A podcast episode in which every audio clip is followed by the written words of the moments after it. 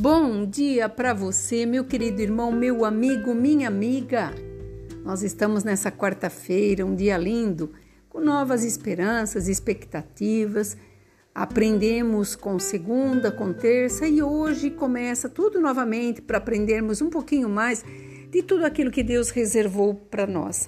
E eu tenho certeza que essa palavra vai falar grandemente ao seu coração pois tudo que nós temos visto são pessoas indecisas, pessoas que não sabem o que querem, pessoas que estão é, correndo em círculos, como o povo, quando foi tirado lá da Babilônia, ficaram circulando em círculos porque não ouviam aquilo que Deus tinha para eles. E Deus tinha o melhor. E muitas vezes nós percorremos distâncias longas para ficarmos girando em círculos, quando Deus está falando conosco, mas nós não abrimos o nosso coração para poder entender o que Deus tem para nós. E aqui, Tiago traz para nós essa instrução quando ele fa fala dos projetos humanos. Ele estava trazendo uma instrução para todos aqueles projetos daquelas pessoas que estavam indecisas para onde iam. E ele fala no 13 que hoje nós Dizemos: iremos para ali, faremos isso para tal cidade, ali negociaremos e teremos lucro. Ali eram a fala das pessoas. Eu estou resumindo porque o capítulo é grande. Mas vós, no 14, vós não sabeis o que sucederá amanhã. Então veja bem, aqui em Tiago 4, ele estava nos orientando que nós não sabemos o que vai dizer, o que vai nos acontecer amanhã. Mas quando nós temos objetivos, veja bem, o que é a vossa vida? Ele está perguntando. Sois apenas como neblina que parece por instante e logo se dissipa. Em vez disso, deveis dizer: se o Senhor quiser, não só viveremos, como também faremos isso ou faremos aquilo. Então, o que, que Tiago aqui estava querendo dizer? Tudo aquilo que nós fazemos tem que estar dentro do planejamento de Deus. Nós vivenciamos uma obra-prima de Deus. Nós temos a nossa mente fértil e com ela todas as providências que nós temos para fazer, para ir, vir e resolver. Por isso, temos que instruir o nosso futuro com um bom objetivo. Quando pensamos coisas boas, fazemos coisas boas. A palavra diz que quando os nossos olhos são bons, o, o todo o nosso corpo também é bom.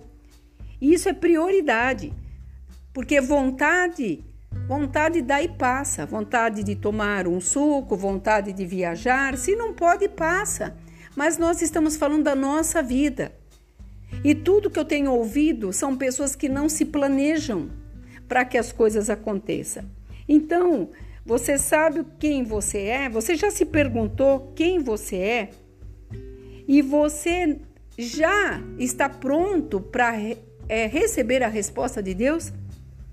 Porque não importa o quanto você seja lento, o que importa é que você não pare, não desista, continue, porque Deus, como está falando assim ali, Deus está dizendo: se for da minha vontade e você se esforçar, eu farei essa tradução de Tiago, porque ele falou que a nossa vida não passa de uma neblina.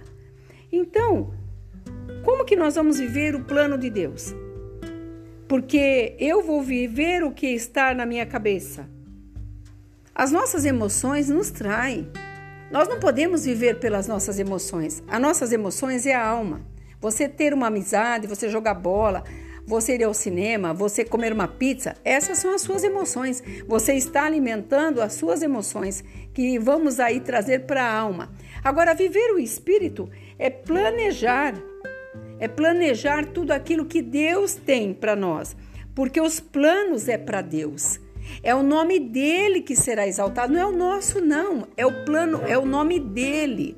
É o projeto dele que vai nos elevar. E quando nós fazemos dentro da vontade dele, você pode ter certeza, teremos dificuldade? Todo mundo tem. Teremos luta? Faz parte. Ah, problema financeiro? Também faz parte mas nós temos a certeza que o Senhor está no controle. Por isso, não podemos viver as nossas emoções descontroladas, porque isso faz perder tempo quando falamos algo e fazemos outra coisa. Porque na palavra, tudo aquilo que nós falamos temos que honrar, temos que cumprir, temos que agir. Toda a nossa atitude fala muito. Por isso que eu fico lembrando daquela mulher do fluxo de sangue. Ela não conhecia Jesus, ela não tinha uma Bíblia para ler todo dia. Mas ela ouviu falar de Jesus e a atitude dela a curou. Não foi Jesus que tocou nela, foi ela que tocou em Jesus. E esta fé ela teve para ser curada para que todos vissem que há 12 anos ela buscava algo e ela achou quando ela acreditou que ela era capaz. Quando nós acreditamos naquilo que nós podemos, nós vencemos muitas coisas. Por isso, pare de perder tempo. Aí, quando nós começamos a resolver as nossas coisas, você pode ter certeza, muita coisa vai se complicar. Assim é a vida. É uma reviravolta. Temos que rever tudo aquilo que nós falamos, fazemos e agimos. Porque tudo que Tiago queria aqui, que nós tivéssemos planos, projeto.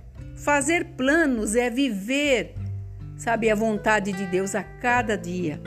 Quando você é, neutraliza o teu futuro, você vai viver uma mesmice porque Deus, ele renova a palavra dele. Olha, analisa um pouco. Ele renova a palavra dele todos os dias. Todos os dias ela tem um significado diferente para nós. Deus não vai fazer nada. A indecisão mata e a insegurança traz incredulidade. Então, qual dessas qualificações você tem colocado os seus projetos? Nessas palavras de sabedoria no início deste ano, eu tenho batido em cima de você tomar decisões. Decisões essas que te levarão a ser uma pessoa melhor amanhã. Porque nada melhor do que sabermos para onde vamos e o que queremos e trazer para junto, para perto, aquilo que significa alguma coisa. Então faça o plano com Deus. Analise. Quando eu falo na segunda-feira de fazer a listinha, eu não estou brincando. Faça a sua lista. Projete ali os seus planos da semana e você verá como que as coisas serão diferentes, porque Deus tem o melhor para nós. E tudo que nós temos que acreditar que o que ele fez é o melhor. Ele fala na sua palavra: "Eis que eu te chamo para ficar perto de mim". Então que você possa trazer hoje o Senhor para perto de você, que você tenha fé determinação e você verá que seus dias serão melhores. Aqui é a pastora Marina da Igreja Apostólica Remanescente de Cristo. Que esta palavra fale com você e que você tome decisões e que você consiga ser feliz, porque aonde há felicidade há cura. Fique nesta paz. Shalom Adonai.